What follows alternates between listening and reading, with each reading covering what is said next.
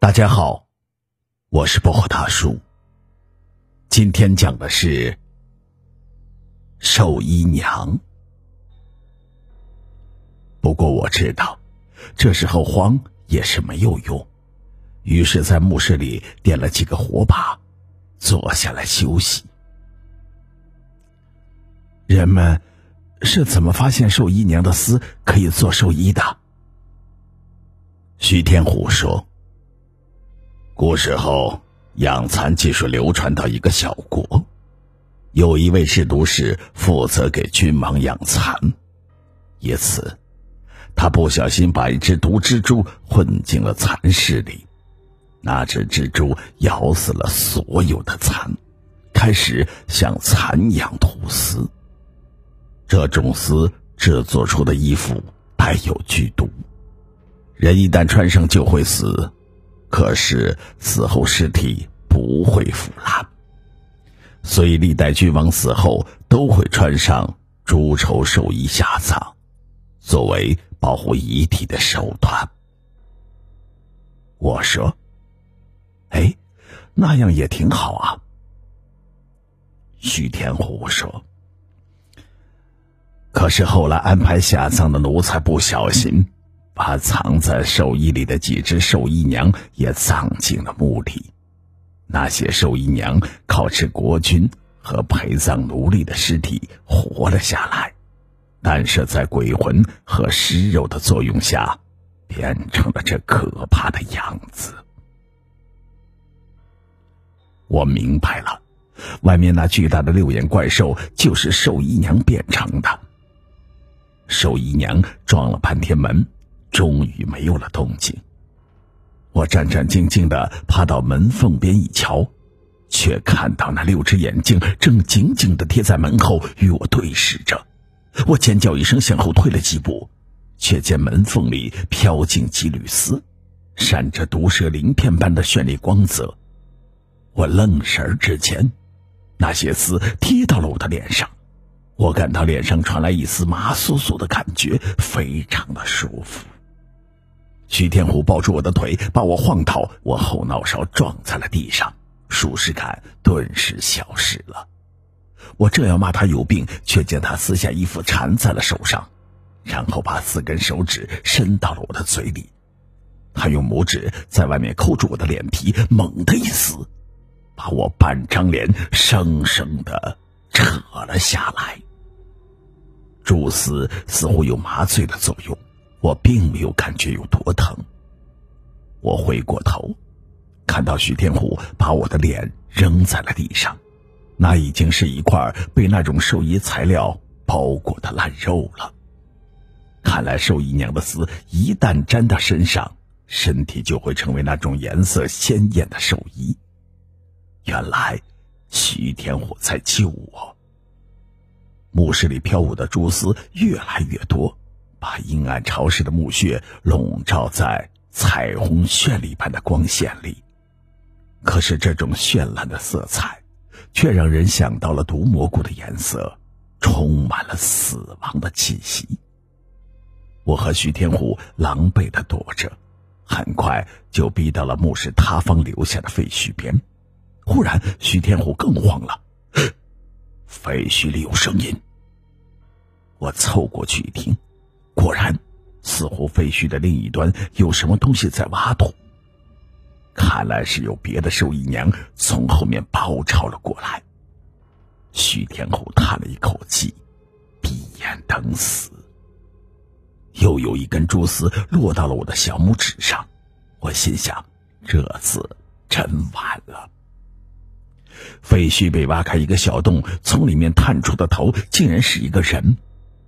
我大喜过望，可是仔细一看，却傻眼了。这个人竟然是四柱。四柱看到我后，咬牙切齿，恨不得吞了我。我心中一惊。徐天虎虽然惨了，但手里还有一把枪。四柱一旦说出是我害死了秋生，还想杀他灭口。徐天虎一定会马上开枪，而且我发现徐天虎一见四柱就皱起眉头回看我，似乎已经起了疑心。我刚才沾上毒丝的右小手指已经开始恶化，更多的蛛丝顺着中毒区域落了下来，编织着那种兽医。徐天虎还指望我救他儿子，自然不想让我死，只是暂时收起疑心救我。捡起一块石头朝我的手指猛砸，我忍着痛回头看向四柱，四柱正要张嘴说话，被我用空着的一只手紧紧的捂住了嘴巴，然后我用仅剩的右脸朝他冷冷的一笑，猛然张嘴咬掉了自己的舌头。四柱完全没有想到我会如此自残，吓得愣在那里。那边，许天虎刚帮我砸掉了手指，听到动静不对，急忙转过身。这是怎么回事？我嘴里的鲜血直流，同时一脸悲愤的盯着四柱，口中呜呜连声。四柱慌了，这才知道我是在陷害他，忙对徐天虎说。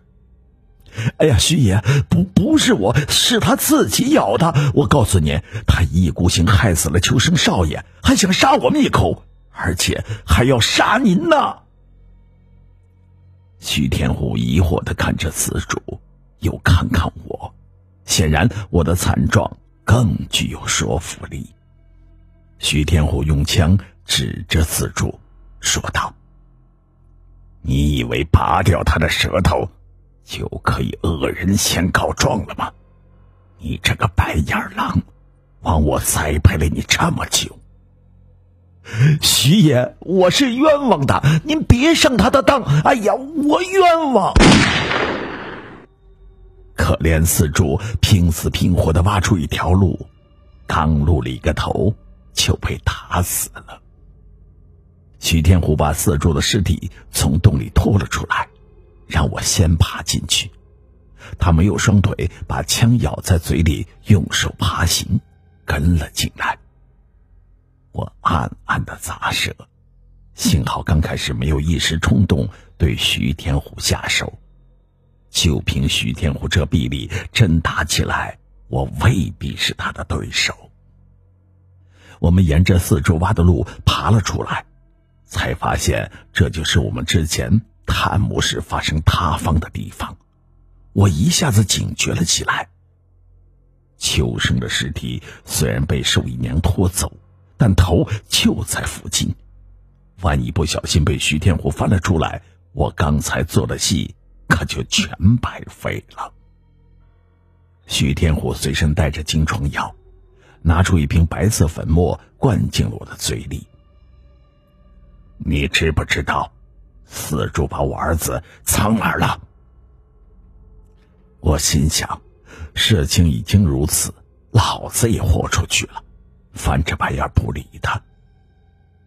徐天虎一怔，明白了，你是想让我先说，蛛丝兽医有什么用，对吧？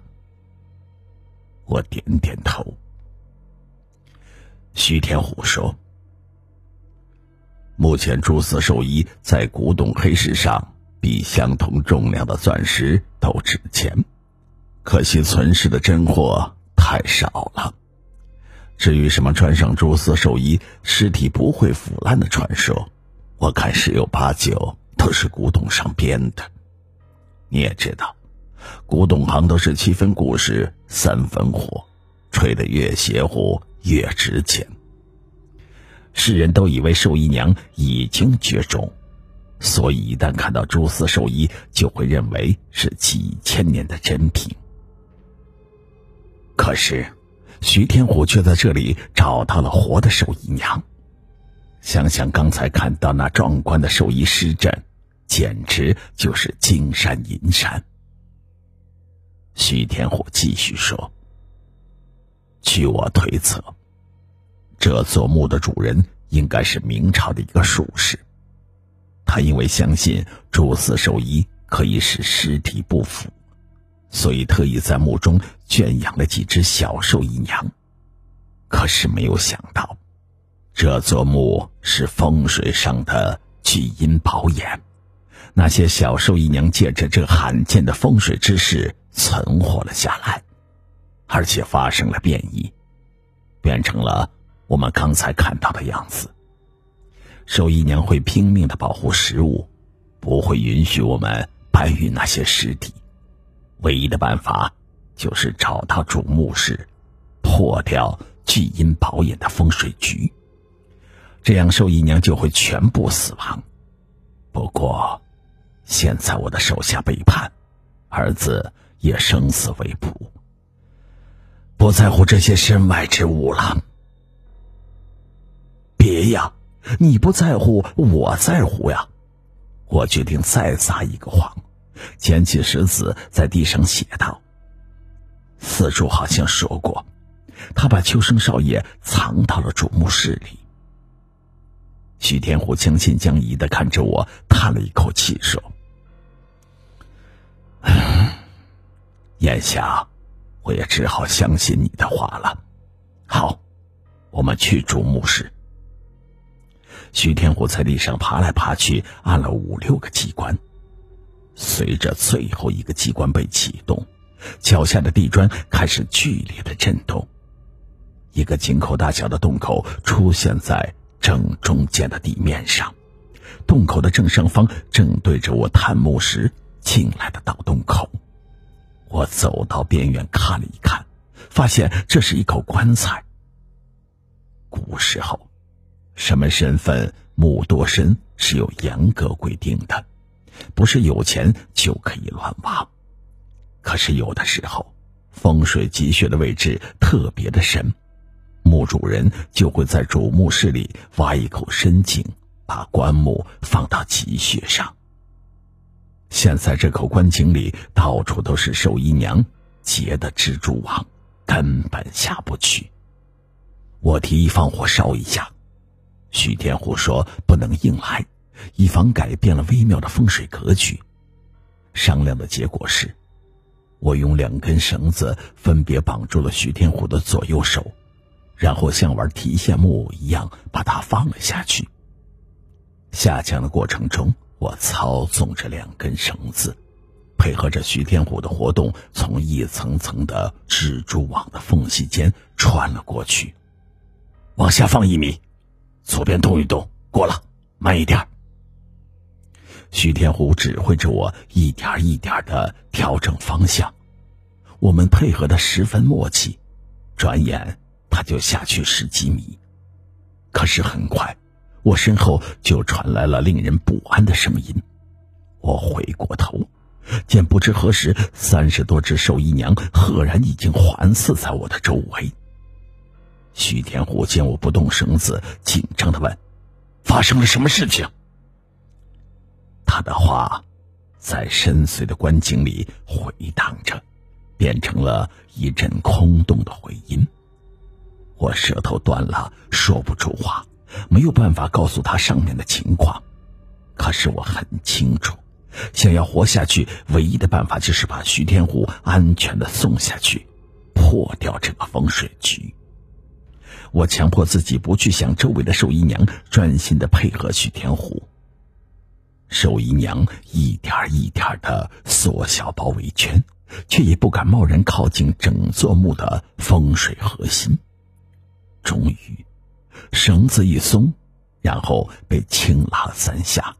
这是徐天虎已经到达井底的暗号。小兄弟，干得不错。这时，兽姨娘已经围拢到我的跟前，我连她的腿上的绒毛都能看得清清楚楚。我暗骂徐天虎：“你废什么话呀？快干活呀！”一只兽姨娘抬起了头，丑陋的硬脑壳距离我不到十厘米。我看到一条细细的毒丝从她的嘴里飘出来，马上就要碰到我的眼睛。我闭上眼睛等死。千钧一发之际，所有的兽医娘都慌乱了起来，然后一个接一个的抽搐着死去。棺井里传来徐天虎的声音：“搞定了。”徐天虎朝上面打了一发信号弹，子弹所经过之处，棺井里的蛛丝被烧得一干二净。小兄弟，快拉我上去！我可不打算这么做，准备把两根绳子扔进了棺井。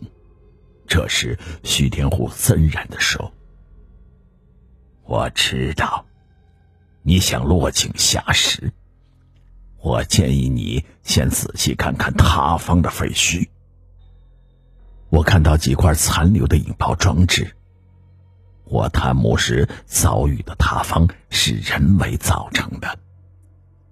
徐天虎在井下说：“要破这个聚阴宝眼的风水局，第一步是要牺牲掉至亲之人的性命。